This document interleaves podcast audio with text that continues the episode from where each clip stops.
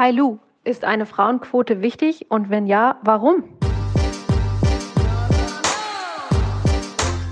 Menschen haben Fragen, die großen Fragen unserer Zukunft. Ob Klimawandel, Digitalisierung oder Politik. Im Luclert Podcast versuche ich Antworten auf eure Fragen zu bekommen. Ich spreche mit PolitikerInnen, WissenschaftlerInnen und mache mich auf die Suche nach Lösungsansätzen. Ob es auch in dieser Folge die eine Antwort gibt, das erfahrt ihr jetzt. Die Frauenquote ist ein sehr emotionales und ein sehr heiß diskutiertes Thema. Das merke ich immer wieder auf meinem Instagram-Account. Da werden Pro-Argumente, aber auch Gegenargumente auf den Tisch gehauen. Und ich möchte heute ein paar dieser Argumente einfach mal beleuchten lassen. Und das möchte ich mit Tijen Onaran tun. Sie ist Unternehmerin und setzt sich schon seit längerem international für Digitalisierung und die Sichtbarkeit von Frauen in der Wirtschaft ein. Denn besonders die Wirtschaft beeinflusst natürlich auch alle Lebensbereiche. Und in zum Beispiel börsennotierten Unternehmen kommen Frauen in den Vorständen fast gar nicht vor. Und da möchte ich doch mit ihr mal drüber sprechen. Warum ist es eigentlich so? Wie kriegen wir das hin, dass eine Gleichberechtigung und Chancengleichheit besonders im Berufsleben für Frau und Mann vorhanden ist? Bevor wir aber einsteigen, noch ein ganz kleiner Hinweis. Diese Folge konnte ich mit Tijen nicht vor Ort aufnehmen. Durch Corona hat das ja leider nicht geklappt und unser Treffen nicht zugelassen. Deswegen ist die Tonqualität meiner Tonspur leider nicht so gut. Ich hoffe trotzdem, dass ihr euch die Folge anhört, denn es ist eine ganz, ganz wichtige Folge und eine sehr, sehr interessante Folge, aus der man viel mitnehmen kann. Viel Spaß. Äh, Tijen, bitte stell dich doch mal kurz vor. Wer bist du eigentlich und was machst du? Ich bin Unternehmerin und habe mir zum Ziel gesetzt, äh, die Wirtschaft diverser und digitaler zu machen und divers tatsächlich mit dem Fokus Geschlechtervielfalt. Also mein Anliegen ist es, mehr Frauen in Führungspositionen, mehr Frauen in sogenannte IT- und Tech- und Digitaljobs zu bekommen. Und dafür berate ich Unternehmen, meistens DAX 30 Unternehmen, also sprich Konzerne, aber einige Mittelständler sind auch dabei. Und ich vernetze die Frauen, die äh, in der Digitalisierung unterwegs sind, über über normalerweise Veranstaltungen, momentan eben alles Online-Veranstaltungen. Ich mache sie sichtbar. Ich habe einen Award ins Leben gerufen, den Digital Female Leader Award und berate tatsächlich dann eben innerhalb der Unternehmen, wie sie mehr für mehr Vielfalt sorgen können. Warum deine Arbeit so wichtig ist, da wollen wir auch heute drüber sprechen. Aber wann hattest du denn ganz persönlich das letzte Mal das Gefühl, dass du als Frau äh, in der Berufswelt vor allem benachteiligt worden bist? Jetzt bin ich natürlich in einer Situation, die fast schon relativ privilegiert ist, weil ich selbstständig bin. Ich bin Unternehmerin. Ich habe ein Team, das mit mir gemeinsam eben an der Vision arbeitet. Das heißt, immer dann, wenn ich das Gefühl habe, hier läuft irgendwas nicht richtig oder ich werde irgendwie diskriminiert, kann ich ja sehr bewusst die Entscheidung treffen, ich möchte in dem Projekt zum Beispiel einfach nicht mehr weiterarbeiten. Daher habe ich mir überlegt, ähm, ist das tatsächlich so, wann wann gab es den Moment, wo ich festgestellt habe, dass vielleicht Frauen generell ähm, eher, sag ich mal, benachteiligt werden oder in eine Ecke gedrängt werden? Und ich habe das persönlich auf meinem LinkedIn-Account einmal gemerkt, als ich ein Video von der Zeitkonferenz geteilt habe, in der ich virtuell dabei war, wo ich über Vielfalt im Übrigen spreche. Und da hat ein Mann drunter geschrieben, kleiner Tipp, was sich im Business-Kontext nicht gehört, ist, sich das Gesicht bunt anzumalen, außer in bestimmten Berufszweigen. Ich glaube, wir Wirklich? wissen alle, welche, ja, ich glaube, wir wissen alle, welche Berufszweige er meint. Jetzt muss man dazu sagen, der Herr war mit voll, vollem Klarnamen da. Also ist jetzt nicht wie bei Twitter oder vielleicht anderen Kanälen, wo man denkt, das ist ein Fake-Account, sondern den, den Typen gibt's wirklich. Der berät witzigerweise im Digitalisierungsbereich. Und das hat er geschrieben und dann habe ich mir lange überlegt, ob ich darauf antworten soll, weil Lu, du kennst es auch, in dem Moment, wo man natürlich solchen Menschen Aufmerksamkeit gibt durch den Algorithmus, Algorithmus werden natürlich mehr Menschen auch auf diesen Menschen aufmerksam. Habe mich aber bewusst dafür entschieden, weil ich gesagt habe, ich kann ja meine Stimme, meine Plattform nutzen, gerade auch im Business-Kontext, auf einer Business-Plattform, auf solche Formen des Sexismus und der Diskriminierung aufmerksam zu machen. Und habe das gemacht, habe ihm geantwortet und dann gesagt, kleiner Tipp, was ich nicht gehört, ist Frauen vorzuschreiben, was sie tragen sollten oder was sie nicht tragen sollten. Und dass diese neu gewonnene Offenheit ihm hoffentlich auch hilft, sein Business besser zu machen. Ähm, es führte dann dazu, dass sehr viele Menschen auf diesen Kommentar aufmerksam wurden. Ich habe es dann auch nochmal zum eigenen Beitrag ähm, sozusagen zusammengetragen. Was ich gemerkt habe an der Geschichte ist, mir haben so viele Frauen aus der Businesswelt geschrieben, dass ihnen sowas tagtäglich im Eins zu eins Gespräch mit Männern, mit anderen Menschen sozusagen, manchmal sogar mit Frauen tatsächlich auch passiert. Und ich habe mir dann festgestellt, das ist etwas, diese öffentlichen Zuschreibung, Frauen aufgrund von Äußerlichkeiten in eine Schublade zu packen, ist ja auch nichts Neues tatsächlich. Aber nee, ich habe da in dieser vollen Aufmerksamkeit anhand jetzt meiner Person, übrigens war das nicht das erste Mal, es war nur das erste Mal, dass es wirklich mit so einem Klarnamen auch auf LinkedIn passiert ist, dass das natürlich tagtäglich auch allen Frauen passiert. Und das ist etwas, wo, wo ich mich total dagegen verwehre und mich auch mit Global Digital Women mit meinem Unternehmen einsetze, dass diese Stereotype, diese Vorurteile und dieser Sexismus und die Diskriminierung aufhören vor allem natürlich auch in der Wirtschaftswelt. Jetzt kann ich mir vorstellen, dass einige ZuhörerInnen hier da gerade dabei sind, die sich da voll wiederfinden in dieser Situation. Mhm. Was würdest du denn Menschen generell raten, wenn sie in so einer Situation ähm, sind, ähm, wie man darauf reagiert? Was macht man da?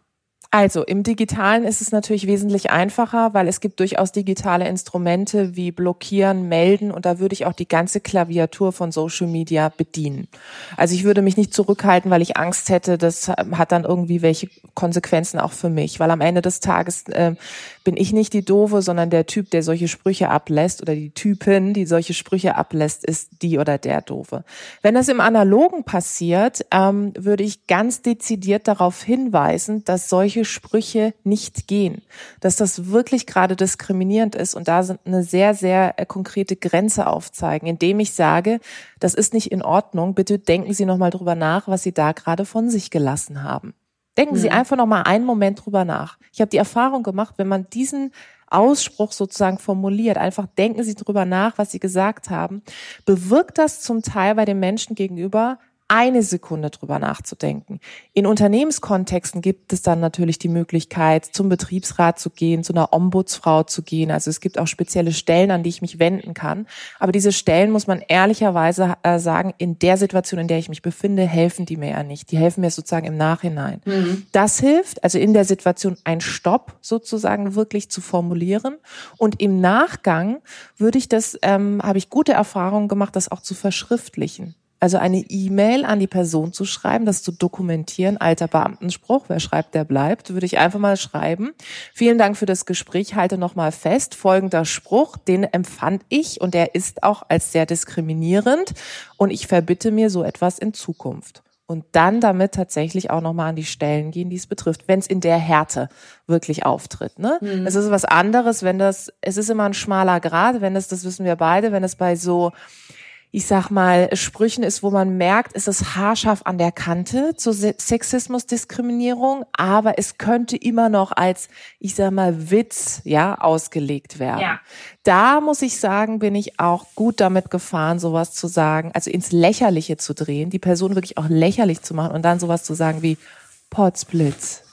Ja, also so, oh, wow. Ja. Also wirklich völlig ins Ironische zu drehen, dass die Person erstmal denkt, warum sagt ihr jetzt Potzblitz? Also so, so, das habe ich so oft schon gemacht, das bringt die Leute so durcheinander, das kannst du dir nicht vorstellen. Aber es hängt wirklich auch vom eigenen Charaktertyp ab und ehrlicherweise auch von der eigenen Festigung und vom Selbstbewusstsein. Voll. Und so, und daher ist das Wichtige, die ganze Klaviatur, sich dessen bewusst zu sein, was bietet mein Unternehmen und welche Kommunikationsinstrumente habe ich tatsächlich in der Situation auch als Frau.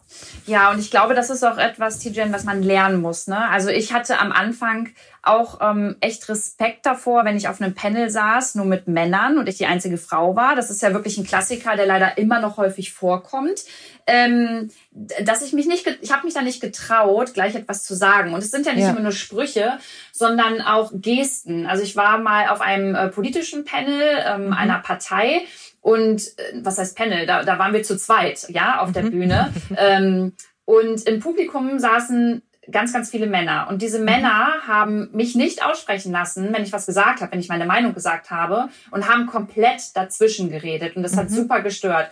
Und da war es dann das erste Mal, dass ich richtig die Schnauze voll hatte und dann auch ins Mikro, ähm, während alle im Publikum natürlich dabei waren, gesagt habe, sag mal, habt ihr eigentlich gerade ein Problem? Möchtet ihr was sagen? Dann meldet euch oder kommt nach vorne und sprecht in dieses Mikro. Aber ansonsten lasst mich bitte ausreden. Das war den, genau, das war den total unangenehm. Aber ähm, erstmal dahin zu kommen, dass man sich das traut, das dauert, glaube ich, auch ein bisschen. Und deswegen ist es, glaube ich, wichtig, wenn ja wir darüber sprechen und ähm, anderen Menschen, Frauen, aber auch manchmal Männern Mut machen, ähm, das auch einfach mal auszusprechen und zu sagen, hey, das geht gerade nicht, ist ein No-Go. Absolut. Ich habe da einen tollen Buchtipp und zwar heißt das Buch Sag Nein ohne Skrupel. Ähm, das ist von Manuel, Manuel, Manuel, nicht Manuel, Manuel Smith. Und ähm, das ist tatsächlich eben aus dem Amerikanischen übersetzt. Sag nein ohne Skrupel kann ich nur empfehlen. Da sind auch Alltagssituationen drin, wie mhm. sowas wie ich gehe irgendwie in den Supermarkt und will äh, etwas zurückgeben, stornieren. Und dann ist eine Situation beschrieben, wie der Verkäufer diese Stornierung nicht zurücknehmen will und wie man bei einer Position, bei, bei der eigenen Position bleibt. Und das ist ganz interessant, weil ich habe das Buch gelesen und es hat mir so viel Neues gegeben, auch im Bereich bei der Position zu bleiben. Genau das, was du gesagt hast. Ist, wir haben oft den Fall, dass uns Menschen unterbrechen, vor allem auch Männer. Und da sehr ruhig zu bleiben und dann zu sagen, Moment, ich spreche. Ne? Also dieses Video, das auch viral ging von mhm. äh, Kamala Harris, ne, die gesagt hat, I'm speaking. So dieses Ich spreche jetzt. Das ist mein Raum. Und den Raum sich aktiv auch zu nehmen. Und es ist ehrlicherweise für diejenigen, die jetzt zuhören, schon schlimm genug, dass wir das überhaupt machen müssen. Aber leider muss man sagen, sind viele Unternehmen und ist die Gesellschaft noch nicht so weit, dass sie eben tatsächlich auch inklusiv ist und so etwas mitdenkt, sondern wir müssen jetzt dafür sorgen, dass, wenn so etwas passiert, dass wir erstmal an der Stelle Stopp sagen und im besten Fall uns gegenseitig auch unterstützen. Also ich muss auch sagen, wenn ich das in, auf Panel-Situationen erlebe, ich gehe da auch dazwischen für eine andere Frau, mhm. weil ich finde, das gehört sich nicht. Ja. Total. Du bist ja in der Wirtschaft unterwegs. Wie sieht's da eigentlich in den Führungsebenen aus? Also gibt es da den gleichen Anteil an Frauen und Männern in Vorständen oder Aufsichtsräten? Das wäre ganz toll. Dann müsste ich, dann hätte ich keinen Job mehr sozusagen und äh, hätte das endlich geschafft, was ich ja immer sage. Ich arbeite daran, äh, Global Digital Women abzuschaffen. Dann, dann hätte ich meinen Traum sozusagen erfüllt.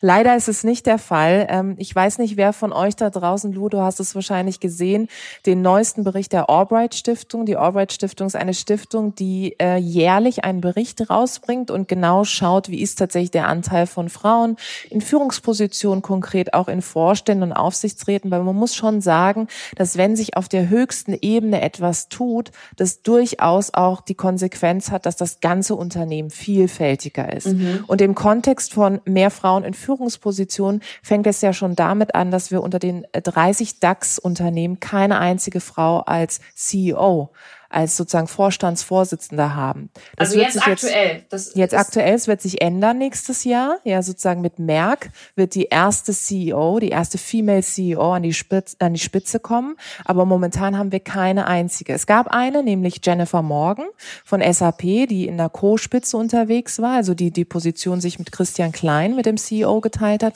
Die hat leider ihren Job äh, vor einigen Monaten sozusagen aufgegeben oder aufgeben müssen. Das ist, äh, das ist sozusagen noch nicht ganz klar, aber das ist etwas, was, ähm, was schon mal, finde ich, sehr traurig ist, weil unter den 30 Unternehmen, 30 großen DAX 30 Unternehmen, keine einzige Frau als CEO an der Spitze zu haben, ist schon erstmal nicht so besonders toll. Woran liegt das, Tijen? Woran liegt das? Ja, ich glaube, dazu könnten wir gefühlt 15 Folgen machen. Ähm, was ich beobachte, es sind diese tradierten Strukturen in den Unternehmen, die von jeher von Männern besetzt waren und wo Männer andere Männer befördern. Es gibt diesen berühmten Thomas-Kreislauf, der besagt, Thomas befördert Thomas. Ja, Thomas sozusagen äh, ist eine Analogie für ich sag's jetzt mal, der alte äh, weiße Mann an der Stelle, mhm. der hauptsächlich in den Führungspositionen ist. Und es ist auch in der Natur des Menschen, das kennen vielleicht auch einige, die jetzt zuhören, natürlich arbeitet man eventuell lieber mit Menschen zusammen, die genauso ticken wie man selber. ist immer einfacher, weil man muss nicht groß diskutieren, die Leute äh, klopfen einem auf die Schulter und sagen, ey, Tijen, super Job. Und klar machen wir das so. Das ist eine super Idee, die du hast. Ja, im ersten Moment denke ich dann super, toll, tolle Kollegin oder toller Kollege. Aber im zweiten Moment ist es eigentlich das Schlimmste, was passieren kann, wenn das nur passiert. Ich brauche Menschen im Team, die eine andere Perspektive mitbringen, damit ich auch auf neue Ideen komme. Und dieser Thomas-Kreislauf in den Unternehmen findet statt. Also Männer befördern Männer, weil sie ihresgleichen sozusagen suchen und mit ihresgleichen sich auch verbünden. Und dadurch, dass wir auf den höchsten Ebenen dann immer meistens Männer haben und die auch junge Männer ihren Typus nachziehen. Also der Typus bleibt dann auch gleich. Das sind dann auch junge Männer, die jetzt nicht so, sag ich mal, die Fahne hochhalten für Vereinbarkeit Familie und Beruf, für Teilzeit, für Väterteilzeit. Ein paar gibt es durchaus. Ich will da äh, nicht äh, generalisieren. Aber äh, man muss schon sagen, dass ich durchaus den Mechanismus sehe, dass da eben auch wieder Männer nachkommen, die natürlich äh, ähnlich ticken. Und dadurch ähm, gibt es keine Frauen. Und die kommen dann erst gar nicht in die Position. Sie gibt es zwar, sie sind qualifiziert, sie sind kompetent, aber sie kommen nicht in diese Führungsposition. Und das ist der Grund, warum wir natürlich auch über Quotenregelungen sprechen müssen, warum wir auch über Maßnahmen aus der Politik reden müssen, weil auf Freiwilligkeit hat sich ja in den letzten Jahren nichts getan. Nichts. Mhm.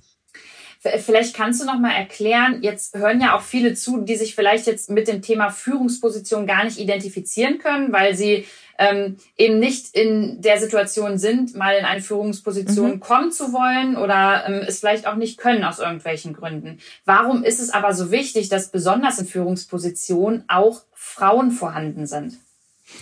Es gibt so einen äh, Spruch, der heißt, if you can see it, you can be it. Also das, was du siehst, kannst du auch werden. Die Kraft der sogenannten Vorbilder. Und wenn du siehst, dass eine Frau zu einer Chefin wird, oder eine Position, eine machtvolle Position innehat, dann hat es automatisch den Effekt, da gibt es übrigens auch spannende statistische Erhebungen. Eine ist davon ähm, von Microsoft, die wurde im, im Bereich Women in IT und Tech gemacht. Und die hat sich angeguckt, dass junge Frauen im Alter von circa 11 bis 16 oder 17 Jahren total Vorbilder brauchen von Frauen, die auch schon in diesen Tech- und Digitaljobs und dann natürlich auch in Führungspositionen sind, um zu sehen, ach guck mal, die hat's geschafft. Die ist den gegangen, es hat funktioniert. Und jetzt kann jede mal da draußen, die jetzt zuhören, nachdenken, habe ich Menschen in meinem Umfeld, habe ich Frauen in meinem Umfeld, die eben in Führungspositionen sind, die in Digitaljobs sind, die in Techjobs sind? Oder sind es tatsächlich nur Männer? Wer ist sozusagen in meinem Umfeld? Und Frauen in Führungspositionen sind deswegen so wichtig, nicht nur aufgrund der Vorbildfunktion, sondern, und das sagen auch statistische Erhebungen, diverse Teams. Also Teams, die aus unterschiedlichen Perspektiven zusammengesetzt sind, und da gehört Geschlecht auch dazu, nicht nur, aber auch, sind innovativer und erfolgreicher. Also es gehört auch zu einem gesunden und nachhaltigen Unternehmen dazu, dass ich eben auf die verschiedenen Perspektiven in einem Unternehmen setze. Und ich verstehe wirklich bisweilen nicht, warum Unternehmen auch diesen ökonomischen Faktor, wenn sie schon nicht den gesellschaftspolitischen Faktor, dass sie diesen ökonomischen Faktor nicht sehen, dass das ihr Unternehmen nach vorne katapultiert, letzter Punkt, junge Talente, habe da eine interessante Studie vor kurzem gelesen, die hat, die hat sich angeschaut, junge Talente, nach welchen Kriterien entscheiden die, wo sie zukünftig arbeiten. Auf Top 1 ist das Kriterium Vielfalt, also wie vielfältig ist mein Unternehmen. Top 2 ist, wie nachhaltig ist mein Unternehmen. Also Diversität und Nachhaltigkeit sind auch sehr mhm. eng miteinander verknüpft. Und das sind die Dinge, die wichtig sind, um zu sagen, warum und hoffentlich kommen wir dann irgendwann zu dem Punkt zu sagen, wie bekommen wir mehr Frauen in Führungspositionen. Und da hast du ja Stichwort Quote angesprochen. Mhm. Ähm, das wäre jetzt meine nächste Frage gewesen. Was macht man denn, damit Frauen sichtbarer werden, auch gerade im beruflichen und auch in Führungspositionen? Ähm, und da wird ja immer wieder über die Frauenquote geredet. Mhm. Und ich würde gerne einmal von dir wissen, was ist überhaupt die Frauenquote? Kannst du uns das nochmal erklären? Und zweitens, ist die nötig? Mhm. Also vielleicht noch mal einen Schritt zurück. Ähm, diese Frage, äh, wie bekommen wir Frauen äh, in die Sichtbarkeit? Ich finde, da gibt es zwei Dimensionen. Die eine Dimension ist sozusagen die individuelle. Also was äh, muss jeder und jede da draußen machen, Männer wie Frauen, damit tatsächlich Frauen gesehen werden, damit ihre Stimme sozusagen gesehen wird und wahrgenommen wird. Das fängt damit an, dass ich mir überlege, wie kann ich dafür sorgen, dass ich auf Social Media präsenter und sichtbarer bin, aber auch bei der Besetzung von Veranstaltungen, wir haben vorhin drüber gesprochen, von äh, sozusagen gleich, äh, gleichberechtigten Panels, Podiumsdiskussionen etc. Und dann gibt es die Ebene, wo man sagen muss, was ist eigentlich die Aufgabe von so einem Staat, von der Politik und dann natürlich verknüpft auch mit der Wirtschaft. Man hat lange Jahre darauf gesetzt, dass man gesagt hat, der Markt reguliert sich selber im Bereich Gleichstellung. Also die Unternehmen, denen überlassen wird es, weil es ja immer schwierig, dass der Staat in natürlich äh, den Marktmechanismus eingreift. So, mhm. das hat nicht funktioniert. So hat man 2016 die sogenannte Frauenquote eingeführt und die gibt eben vor, dass börsennotierte beziehungsweise sogenannte paritätisch mitbestimmte Unternehmen, also das sind Unternehmen, wo die Arbeitgeber- und Arbeitnehmerseite gleich viele Sitze im Aufsichtsrat haben, dass die eine verbindliche Frauenquote von 30 Prozent haben. Also 30 Prozent sozusagen auf der Ebene, auf der, auf der Aufsichtsratsebene müssen mit Frauen besetzt werden. Und das Interessante ist, es gibt sozusagen Sanktionen, wenn Unternehmen das auf der Aufsichtsratsebene nicht machen, ja. Also sie müssen so lange schauen, dass die, dass die nächste Stelle, die besetzt wird, mit einer Frau besetzt wird. Ähm, und wenn das, wenn sie das nicht hinbekommen, bleibt der Stuhl leer. Mhm. Das ist die, die sogenannte Analogie leerer Stuhl. Und das funktioniert auf der Aussichtsratsebene mittlerweile ganz gut. Also die Quote hat dann eine Wirkung gezeigt. Das hat ganz gut funktioniert. Und jetzt wird mit einem neuen Gesetz sozusagen, und dann gab es vielleicht das noch zwischendrin, dann gab es eine sogenannte flexible Frauenquote. Das heißt, äh, da hat die Politik gesagt, okay, was für den Aufsichtsrat funktioniert hat, können wir auch für den Bereich der Vorstände einführen. Also wir können ja auch sagen, der und der Anteil sollte eben auch mit ähm, Frauen besetzt sein. Aber flexibel heißt, wir geben das den Unternehmen nicht mit Sanktionen vor, also wir sanktionieren sie nicht, wenn sie es nicht machen, sondern wir schlagen es ihnen vor, dass sie da auch Zielgrößen vereinbaren müssen. Und dann haben die Unternehmen was ganz Schlaues gemacht, einige, die haben dann gesagt, ja gut, unsere Zielgröße ist die Zielgröße null weil wir müssen ja was angeben. Das heißt, äh, wir sehen, wir werden es nicht schaffen. Wir werden nicht einen erhöhten Anteil an Frauen in Vorstanden haben. Und deswegen ist die Zielgröße null. Und das ist natürlich auch desaströs, weil am Ende des Tages Zielgröße null bedeutet so viel wie ähm, in your face, ich will daran nichts ändern. Ja, genau, und ich mache mir gar keine Mühe. Tite, genau. da muss ich dir aber ganz kurz mal dazwischen reden. Was ist denn, ähm, dann sagen doch aber auch diese Unternehmen, ähm, wenn man sie fragt, warum die das machen, werden die ja argumentieren, ja, weil es ja gar keine Frauen gibt, die bei uns mhm. in den Vorstand oder in den Aufsichtsrat wollen.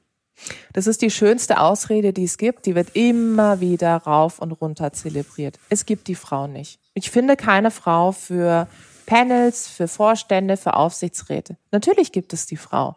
Und natürlich gibt es die Frauen. Und ich muss natürlich als Unternehmen viel früher anfangen. Ich kann nicht sagen, okay, jetzt auf einmal suche ich Frauen für Vorstände, Aufsichtsräte. Und wenn ich die innerhalb des Unternehmens nicht finde, dann gucke ich irgendwie außerhalb, dann gucke ich vielleicht international. Viele Frauen werden auch tatsächlich international rekrutiert, weil offensichtlich in Deutschland das ein riesengroßes Problem ist. Aber sie gibt es durchaus. Und ich sage den Unternehmen immer, na gut, ihr müsst auch in die Weiterbildung investieren. Also ihr könnt nicht darauf warten, dass jetzt die Frauen da irgendwie irgendwie, dass es sich alles von Natur aus ergibt, sondern ich muss natürlich in dem Moment, wo ich das Ziel habe, auch konsequent Menschen, Männer wie Frauen ausbilden für Führungspositionen, für Vorstände und für Aufsichtsräte. Das ist ja nicht etwas, wo ich mit einer Position geboren worden bin, sondern ich muss natürlich auch die Qualifikationen erlernen, die es auf der Ebene braucht. Das heißt, Unternehmen müssen einen Schritt zurückgehen und sich genau auch fast schon auf der Junior-Ebene natürlich umschauen und sagen, wer hat denn Potenzial in die Richtung zu gehen und da sind die HR-Abteilung gefragt und nicht erst dann, wenn sozusagen Alarmstufe rot ist, ja. Mhm. So. Okay, jetzt habe ich dir dazwischen gefunkt. Jetzt sind wir bei der flexiblen äh, Frauenquote stehen geblieben. Genau, die flexible Frauenquote ist diejenige Quote, wo eben Unternehmen sagen, okay, pass auf, ihr habt die Möglichkeit, sogenannte Zielvereinbarungen ähm, für euch äh, auf die Beine zu stellen, wo ihr sagt, ähm, so und so könnte der Anteil an Frauen in Vorständen an der Stelle sein. Ähm, und da haben eben einige Unternehmen gesagt, gut, unsere Zielgröße ist null, was natürlich desaströs ist. Daraufhin gibt es jetzt ja einen aktuellen neuen Gesetzesentwurf, der ja gerade besprochen wird ähm, und der so ein wenig hängt, weil einige Parteien dagegen sind. Das ist das sogenannte Gesetz für die gleichberechtigte Teilhabe von Frauen und Männern an Führungspositionen und zwar Nummer zwei. Ja, das ist sozusagen die zweite Stufe. Und das ist das Gesetz, ähm, das genau wie das Gesetz für die Aufsichtsräte wirklich eine verbindliche Quote sieht. Also nicht die flexible Quote, sondern eine verbindliche Quote für Frauen in Vorständen. Und das Gesetz besagt, dass eben deutsche Vorstände, der deutsche Unternehmen, deren Vorstände aus vier sozusagen oder mehr Personen bestehen, tatsächlich mindestens eine Frau im Vorstand haben müssen, was ja ehrlicherweise auch schon Minimum ist. Ja, also wenn man mal sagen, ehrlich das ist, ist ja auch schon ein Witz und es ist schon traurig, dass das überhaupt äh, vorgegeben werden muss. Aber das bedeutet also, ähm, die die Unternehmen können dann keine Zielgröße null mehr angeben, genau, wenn das genau, durchgeht. Genau, sie können und, keine Zielgröße null mehr angeben und sie sind gezwungen, genauso wie bei den Aufsichtsräten, Stichwort Lehrerstuhl, so lange zu suchen, bis sie mindestens eine Frau im Vorstand haben. Das kommt diesem Argument sozusagen zugegen oder es bricht dieses Argument, das wir vorhin hatten, ich finde keine Frau, weil sie eben so lange suchen müssen, bis sie eine Frau finden. Und das ist, das ist der Punkt. Und daher finde ich diese zweite Version, die Nachfolgeversion des Gesetzes extrem, extrem wichtig. Dagegen verwehren sich aber natürlich einige Parteien. Nochmal eine Frage zu dem Gesetz. Das heißt, wenn das über die Bühne gehen würde und das Unternehmen findet oder hat dann keine Frau, ähm, gibt es dann auch Sanktionen? Also mhm. gibt es dann eine Strafe, die die mhm. bezahlen müssen? Oder mhm. ist es dann mhm. auch wieder, dass das im Sande verläuft? Nee, es ist ähnlich geplant wie bei dem Gesetz für Aufsichtsräte, dass es dann wirklich auch wirtschaftliche Sanktionen gibt. Ähm, und das finde ich tatsächlich gut. Ich bin der festen Überzeugung, es muss wehtun. Also wir kommen nicht mehr daran vorbei, dass es nicht wehtut und dass wir hier auf Freiwilligkeit setzen, weil bei der flexiblen Frauenquote, bei dieser Freiwilligkeit sehen wir ja, dass sich nichts tut. Dann sagen die Unternehmen ja Zielgröße null. Und wir haben mhm. ja ein mhm. Ziel vorgegeben, die ist halt null. So. Und das ist etwas, wo, wo, wo wir, finde ich, nicht mehr aushalten sollten und auch nicht mehr mit einem müden Lächeln anschauen sollten und darauf gehen sollten, ja, wie müssen sich denn die Frauen jetzt irgendwie anpassen? Nee, wir müssen jetzt darüber reden, was ist eigentlich das To-Do einer Gesellschaft, einer demokratischen Gesellschaft, dann natürlich der Politik und welchen Anteil muss die Wirtschaft da auch leisten, um echte Vielfalt auch zu leben. Dass es eben nicht irgendein, ich sag mal blöd gesagt, jetzt NGO-Projekt ist, wo ich sage, ich tue was Gutes und werde dafür irgendwie applaudiert und kriege einen tollen Diversity-Preis, sondern es muss eigentlich so sein, dass mein Wunsch für 2021 ist, dass es auffällt, wenn Unternehmen nichts im Bereich Diversity Inclusion machen. Momentan fällt es ja auf, dass sie was machen. Und ich hoffe, dass es nächstes Jahr und in den nächsten Jahren so sein wird, dass es auffällt, wenn sie nichts machen. Mhm. Und das kann auch über so ein Gesetz tatsächlich kommen. Und sollte dieses Gesetz in Kraft treten, bedeutet das ja nicht, dass von heute auf morgen ähm, sofort Platz gemacht werden muss, sondern das nächste Mal, oder? Wenn eine Person dann dementsprechend genau. reinkommt, genau. dann ähm, muss geschaut werden, ähm, wie ist das Verhältnis und das muss dann eine Frau sein. Genau, richtig. Also es geht jetzt nicht darum, ähm, vielleicht wenn Menschen jetzt zuhören und denken, oh Gott, was passiert dann mit den Leuten, die schon in den Vorständen sind? Das sind ja meistens auch Männer und das liegt ja auch der Debatte immer zugrunde, dass so ein bisschen eine diffuse Angst vorherrscht, dass Frauen offensichtlich irgendjemandem, in dem Fall Männern, einen Arbeitsplatz wegnehmen, mhm. eine machtvolle Position wegnehmen. Wenn man es runterbricht, geht es meines Erachtens bei dem Thema rund um mehr Diversität in der Wirtschaft immer auch um Macht. Es geht um Machtverteilung. Da gibt es Menschen in Vorständen, in Aufsichtsräten, in Führungspositionen, die schon lange auf diesen Positionen sitzen, die in Netzwerken organisiert sind, die wir alle gar nicht sehen. Die finden gar nicht irgendwie digital statt, sondern das sind wirklich sehr machtvolle Netzwerke, wo es natürlich auch um die Verteilung von Aufsichtsratsposten und dann Vorstand Vorstandsposten an der Stelle auch geht. Und diese gilt es auch zu durchbrechen und da wirklich auch Vielfalt reinzubringen. Und am Ende des Tages geht es nicht darum, ich nehme jemandem den Arbeitsplatz weg, sondern es geht darum, wirklich eine gelebte, vielfältige Unternehmenskultur zu forcieren. Dann ist ja tatsächlich die Politik in äh, diesem Thema ein ganz wichtiger Faktor. Jetzt sagst du, es gibt PolitikerInnen, äh, die dagegen sind. So, äh, wie, wie kann man dagegen sein? Also was ist deren Intention? Warum ähm, spricht man sich nicht für diesen Gesetzesentwurf aus? Und was sind denn deren Argumente, wie man es sonst hinbekommt? Also die meisten Argumente, die äh, von der Politik immer rauf und runter ähm, getragen werden und vorgetragen werden, ähm, resultieren ja daraus, dass natürlich Politiker und Politikerinnen immer sagen, ich bin sozusagen gewählt vom Volk und ich vertrete die Interessen aller Menschen. Also Männer wie Frauen und Menschen, die auch ein anderes Geschlecht mitbringen. Im Idealfall muss man sagen. Ähm, daher sagen sie dann mit dem Argument, na ja, wenn wir uns jetzt eine, für eine Frauenquote einsetzen, ist das ja eine Bevorzugung. Also es ist ja so, dann, dann qualifizieren wir oder dann befördern wir Menschen nach Geschlecht und nicht nach Kompetenz. Und das finde ich, das finde ich das lustigste Argument, was es gibt, weil es impliziert, dass alle Männer, die in den Vorständen, Aufsichtsräten, in Führungspositionen sitzen, zu 150 Prozent qualifiziert für den Job sind. Und ich will jetzt niemandem da draußen zu nahe treten, aber ich bezweifle, dass jeder einzelne Mann, der auf dieser Position sitzt, zu 150 Prozent qualifiziert ist. Sie sind natürlich kompetent, keine Frage. Sie können das, was sie machen, sonst wären sie nicht da, wo sie sind. Aber natürlich gehört dazu auch, dass man irgendwie eine, eine, also sag ich mal, eine Tür offen hat, in der man auch lernt. Und daher, bei Frauen wird immer das Argument gezogen. Also da kommt dann auf einmal, da wird immer Quote gegen Kompetenz ausgespielt. Das heißt mhm. dann immer, ja gut, da ist sie jetzt aufgrund ihres Geschlechts. Bei Männern nie. Bei Männern wird nie gesagt, da ist er jetzt aufgrund des Geschlechts. Aber wir haben ja vorhin gehört, da habe ich auch erzählt, Männer befördern ja Männer, Thomas Kreislauf. Also sie gehen ja offensichtlich auch nach Geschlecht und nicht nach Kompetenz. Und das ist das Entscheidende. Und das, mit diesem Argument kommen eben Politiker und Politikerinnen sagen, ja, also Quote wär, würde ja die Frauen bevorzugen und würde im Gegenteil die Männer ja diskriminieren. Und das stimmt nicht. Also de facto hatten wir tausend Jahre lang eine Männerquote, wenn du so willst. Darüber hat sich nie jemand echauffiert. Und das und ist das, wo ich ähm, eben auch tatsächlich extrem dagegen arbeite. Und was hilft, ich finde, da müssen wir alle laut werden. Du hast da ja auch ein tolles Video zu gemacht, auch zu dem neuen Gesetz. Mhm. Aber es geht eben darum, auch die Politiker und Politikerinnen immer wieder darauf hinzuweisen. Und ehrlich gesagt, ich muss dir auch sagen, vor dem Hintergrund der Bundestagswahl 21, genau zu entscheiden, wo setze ich mein Kreuzchen, bei wem. Also kann man schon sagen, naja, also wenn, wenn ich jetzt überlege, ich rede jetzt mit einem Politiker, also wirklich einem Mann, und frage den, warum bist du gegen diesen Gesetzesentwurf so, dann kommt, kann der mir eigentlich nur mit dem Argument kommen, äh, Kompetenz, das, was wir gerade besprochen haben, aber es gibt ja ansonsten keine plausible Erklärung, dass man gegen diesen Gesetzesentwurf ist. Nee, also es ist genau, es wird immer dieses eine Argument ähm, äh, der umgeteilten, also der gegenteiligen Diskriminierung sozusagen ähm, gesagt und äh, hervorgehoben.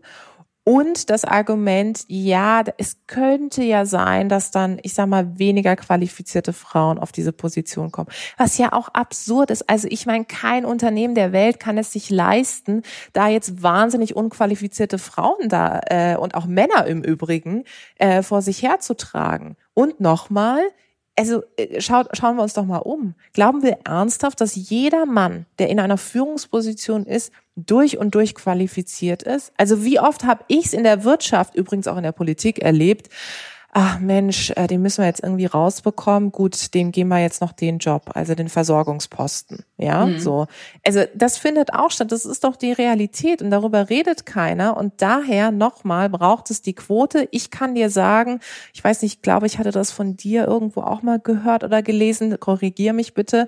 Ähm, ich war lange Zeit auch kein Fan der Quote. Ich habe auch lange gedacht, so ganz ehrlich, also ich will da jetzt nicht mit so einem Stempel da unterwegs sein. War bei ja, mir ganz so. genauso. Habe ich immer gedacht, nee, als Frau, dann habe ich irgendwie dann diesen berühmten Migrationsvordergrund, ja, wie ich immer sage, so, äh, um Gottes Willen, nee, will ich nicht. Und das ist doch die Qualifikation, ich will da sein, weil ich gut bin. Und dann habe ich festgestellt, dieses Dasein, weil ich gut bin, da habe ich gar nicht so sehr den Einfluss drauf. Also ich kann mich noch so sehr abstrampeln und gut sein. Es gibt Machtstrukturen in Unternehmen, da kommt meine Kompetenz erst gar nicht durch, weil ich nicht in die Netzwerke komme, die da stattfinden, weil Männer nur untereinander sind und weil ich auch nicht in diese Beförderungszirkel reinkomme, weil ich da gar nicht gesehen werde und auch gar nicht gesehen werden will sozusagen von anderen. Und das ist etwas, ähm, da kann meines Erachtens nur die Quote helfen, die im Übrigen auch dazu führt, dass ich konkrete Ziele vor Augen habe. Also ich finde, das Wichtigste beim Vielfaltsthema ist, dass ich ein Ziel brauche, das auch messbar ist. Ich muss mhm. messen können, ob es einen Erfolg gibt oder ob es keinen Erfolg gibt. Und das als letzter Punkt zu dem, äh, zu der Quotengeschichte nochmal.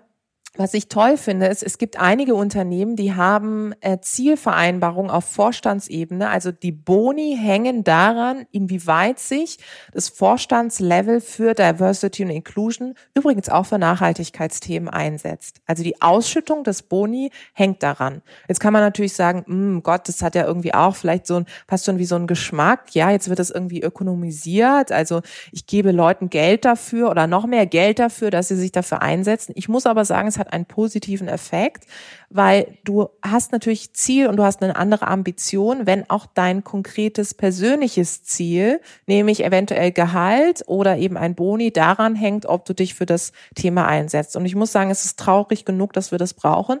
Aber man muss sagen, die Unternehmen, die das machen, bei denen funktioniert's es ist generell traurig genug, dass wir diese Folge überhaupt aufnehmen müssen. Es ist, also fällt mir mal wieder auf, das ist ne, 2020. Abschließend aber nochmal, weil ich kann mir vorstellen, dass trotzdem, ich muss nochmal zu dem Politikthema zurückkommen, die Jen. Ich kann mir vorstellen, dass sich jetzt ja trotzdem noch einige fragen, ja, hä? Okay, wir haben jetzt die ganzen Argumente gehört. Also es gibt ja keinen Grund, um nicht diesem Entwurf zuzustimmen.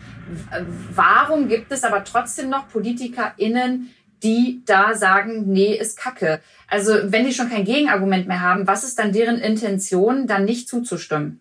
Sie wissen ganz genau, dass ähm, Sie Wähler und Wählerinnen haben, die natürlich Gegenquoten sind.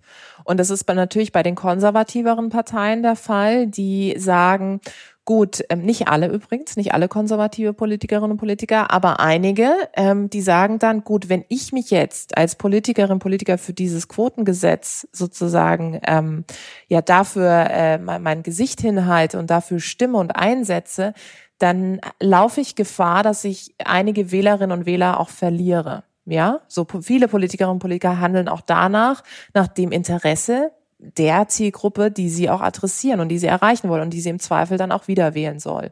Mhm. Und daher sagen sie dann proaktiv neben all den Argumenten, die wir jetzt gerade ähm, genannt haben, gut, dann ähm, gehe ich lieber dagegen, weil ich weiß ja, meine Zielgruppe will das nicht. Übrigens in Podiumsdiskussionen oder in, in Talkshows müsst ihr mal drauf achten, es kommt dann auch. Es kommt dann immer, gut, ich bin ja gewählt vom Volk und ich kenne sehr viele Menschen in meinem Umfeld oder sie kommen dann meistens mit, ich habe sehr viele Freunde oder Kolleginnen und Kollegen, die auch in der Wirtschaft tätig sind. Auch die Frauen selbst wollen das ja nicht, kommt dann immer als Argument. Auch eine Frau will ja nicht als Quotenfrau sozusagen unterwegs sein. Das habe ich jetzt gerade erst bei der FDP. Ich glaube, der Christian Lindner hat äh, das gesagt, ja. dass selbst die Frauen in der FDP das nicht äh, Ich finde es immer, ich finde es immer ganz toll, wenn dann Männer für Frauen sprechen. Also das finde ich immer ganz toll, wenn dann Männer sagen, ja selbst meine eigenen Frauen innerhalb der Partei wollen das nicht. Also ich kenne zahlreiche Frauen in der FDP. Ähm, dazu muss man sagen, ich war ja lange auch in der Politik und ich war auch selber mal FDP-Mitglied. Ich bin zwar ausgetreten, aber ähm, ich äh, kenne viele Frauen, die auch für die Quote sind. Es stimmt, es gibt viele Frauen auch bei der FDP, die dagegen sind, aber man muss auch ehrlicherweise sagen, das habe ich auch oft genug gesagt, ich glaube, der FDP täte es und stände es sehr, sehr gut, wenn auch der Vorsitzende selber sich viel, viel stärker für das Thema Gleichstellung einsetzen würde. Es fängt immer an der Spitze an. Ist das für dich emotional komisch, wenn du hörst, dass Frauen nicht für die Quote sind? Jein. Also ich kann es aus meiner eigenen Historie heraus verstehen. Wie ich vorhin gesagt habe, ich war es lange Zeit auch nicht, aber dann kam die Realität und durch unsere Beratungserfahrung, also auch die Einblicke, die wir in zahlreiche Unternehmen haben, habe ich festgestellt, man kommt da mit Freiwilligkeit nicht weiter, sondern es muss konkrete Ziele geben und Zielvereinbarungen. Ähm, aber was ich nicht verstehe, ist dann, wenn Frauen mit so einer Vehemenz auftreten und sich dann sozusagen vor alle Frauen stellen, also mit, mit der ganzen Argumentation zu sagen, ja, alle Frauen sind ja gegen die, also keine einzige Frau will ja als, äh, als Quotenfrau sozusagen auf der Position sein. Und dann denke ich mir immer, so ein Argument würdest du nie ziehen, wenn es um Männer geht. Du würdest nie sagen, kein einziger Mann will als Quotenmann sein. Und de facto haben wir auch Quotenmänner. Also wir haben mhm. auch eine Männerquote. Und das ist etwas, was ich dann immer schade finde, weil am Ende des Tages meine Realität ist nicht die von vielen. Ich muss mir ganz verschiedene Perspektiven angucken, um mir ein Urteil bilden zu können. Und das daher, auch wenn ich selber jetzt nicht jeden Tag in meinen vorherigen Jobs Diskriminierung erlebt habe, heißt es nicht, dass jeden Tag auf der Welt Diskriminierung stattfindet. Und das ist etwas, dessen muss ich mir immer bewusst sein, bevor ich urteile. Und daher kann ich nur allen Frauen immer mitgeben, bevor man urteilt, einfach mal beobachten, Gespräche führen, reinschnuppern in die Unternehmenskultur von verschiedenen Unternehmen, Politiker und Politikerinnen darin messen, wie sie sich für Gleichstellungsthemen engagieren oder auch nicht engagieren, wer erhebt, erhebt Stimme und wer äußert sich auch gar nicht dazu. Und danach würde ich tatsächlich mein Urteil fällen. Ich finde, das ist ein sehr, sehr schönes Schlusswort gewesen, Tijen. Tausend Dank. Es war super interessant, was du hier erzählt hast ähm, und uns mit auf den Weg gegeben hast. Und ich glaube, das hat für viele ZuhörerInnen vielleicht nochmal Unsicherheiten zur Seite gelegt und jetzt ist auf jeden Fall klar, was da in der äh, großen Koalition mit dem Gesetzesentwurf eigentlich beschlossen werden soll und wir werden das auf jeden Fall verfolgen und mal schauen, was dabei rauskommt. Ja, auf jeden Fall. Ich drücke die Daumen. Vielen Dank. Eine sehr spannende Folge, gleichzeitig eine sehr motivierende Folge, aber auch eine Podcast-Folge mit einem Thema, das zum Nachdenken anregt und dazu einlädt, darüber zu diskutieren. Und das wollen wir auch gemeinsam mit euch machen, nämlich auf unserem Instagram-Kanal Luklärt. Da läuft ja parallel die Themenwoche Gleichstellung bzw. Frauenquote. Da kriegt ihr nochmal Hintergrundwissen, aber wir wollen dort auch mit euch in einen Diskurs gehen. Was sagt ihr denn jetzt zur Frauenquote? Nötig oder nicht? Habt ihr vielleicht auch eigene Erfahrungen gemacht? Dann teilt sie mit uns auf unserem Instagram-Kanal YouTube-Kanal Luklärt. Und ansonsten melden wir uns nächste Woche mit einer neuen Frage von euch zurück und wünschen euch bis dahin alles Gute.